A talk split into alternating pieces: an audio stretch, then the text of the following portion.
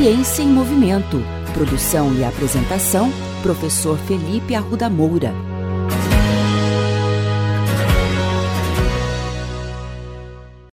Olá, bem-vindos de volta a mais um episódio da coluna Ciência em Movimento.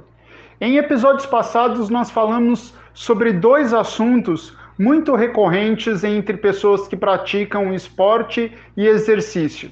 O primeiro é a presença de dor durante o treinamento e competições, e o segundo diz respeito ao uso indiscriminado de medicamentos, dentre eles especialmente os anti-inflamatórios. Existem evidências que dizem que há uma possível relação entre o uso elevado de anti-inflamatórios e a presença de lesões. E para falar sobre isso, eu vou convidar o professor doutor Camilo Guidoni, do Departamento de Ciências Farmacêuticas da UEL. Os anti-inflamatórios não esteroidais auxiliam o paciente aliviando a dor. Alguns destes são isentos de prescrição, porém não são isentos de riscos se utilizados inadequadamente. Estudo realizado com 806 corredores recreativos que participaram de uma corrida de 5 km no Reino Unido encontrou que estes gostariam de saber os benefícios e os danos do uso crônico e irracional dos anti-inflamatórios não esteroidais. Respondendo a essas dúvidas, o uso crônico pode promover o surgimento de efeitos adversos a longo prazo, como alteração gastrointestinais, úlcera medicamentosa, sangramento gastrointestinais, pode promover a redução do limiar momentâneo da dor, o que pode alterar a percepção do praticante frente à intensidade e duração do exercício, expondo a lesões severas, pode promover um tratamento inadequado do problema de saúde, não tratando a causa deste problema e sim aliviando apenas o sintoma, pode promover o atraso no diagnóstico correto do problema de saúde, pode alterar outros problemas de saúde diagnosticados, como alteração da pressão arterial em pacientes hipertensos, o uso prolongado de anti-inflamatórios pode causar a elevação de até 5 a 6 milímetros de mercúrio da pressão arterial média desses pacientes e pode promover a ocorrência de novos problemas de saúde, como gastrites, úlceras, problemas do rins, fígado e coração e também o aumento da pressão arterial. Professor, existem evidências que o uso elevado de anti-inflamatórios pode estar relacionado a lesões durante a prática esportiva? No mesmo estudo com os 806 corredores recreativos, foi encontrado que 87,8% dos participantes fizeram uso elevado de anti-inflamatórios não esteroidais nos últimos 12 meses. Observou-se que se tratavam de indivíduos jovens. Houve também uma associação significativa entre aqueles que utilizaram o medicamento nos últimos 12 meses e aqueles com lesão esportiva.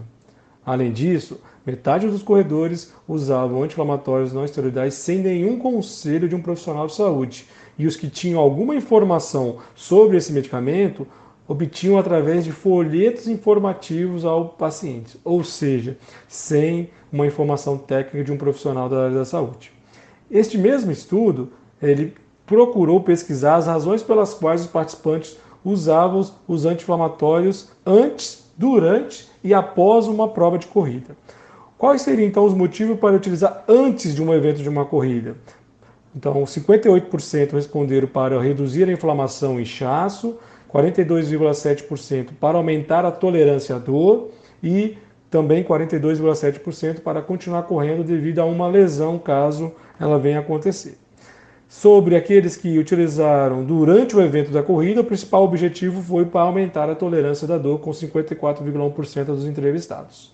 E o uso após um evento da corrida tem como principais motivos a redução da inflamação e inchaço em 70,5% dos entrevistados, para tratar uma lesão em 48,3% e para reduzir a dor muscular em 34,1%. Ademais, um ensaio clínico randomizado duplo cego realizado no Brasil demonstrou que a ingestão do anti-inflamatório não esteroidal ibuprofeno nos parâmetros de administração adotados no estudo não promove qualquer tipo de alteração na tolerância ao exercício em uma sessão isolada de treino de força. Dessa forma, o uso correto e racional dessa classe farmacológica se faz necessário. Portanto, o aparecimento frequente e constante de dores após a realização do exercício físico é um sinal de alerta procure um profissional habilitado para orientação. Ao decidir por se automedicar com anti-inflamatórios, procure a orientação de um farmacêutico e conheça os fármacos indicados para o seu problema, a dose, posologia, duração de tratamento e efeitos adversos. Na percepção de um problema de saúde maior, procure um médico para o correto diagnóstico. Com as palavras do professor Camilo, fica a dica de ouro. Busque sempre orientação profissional, seja para prescrever o exercício, quanto para o uso de qualquer medicamento.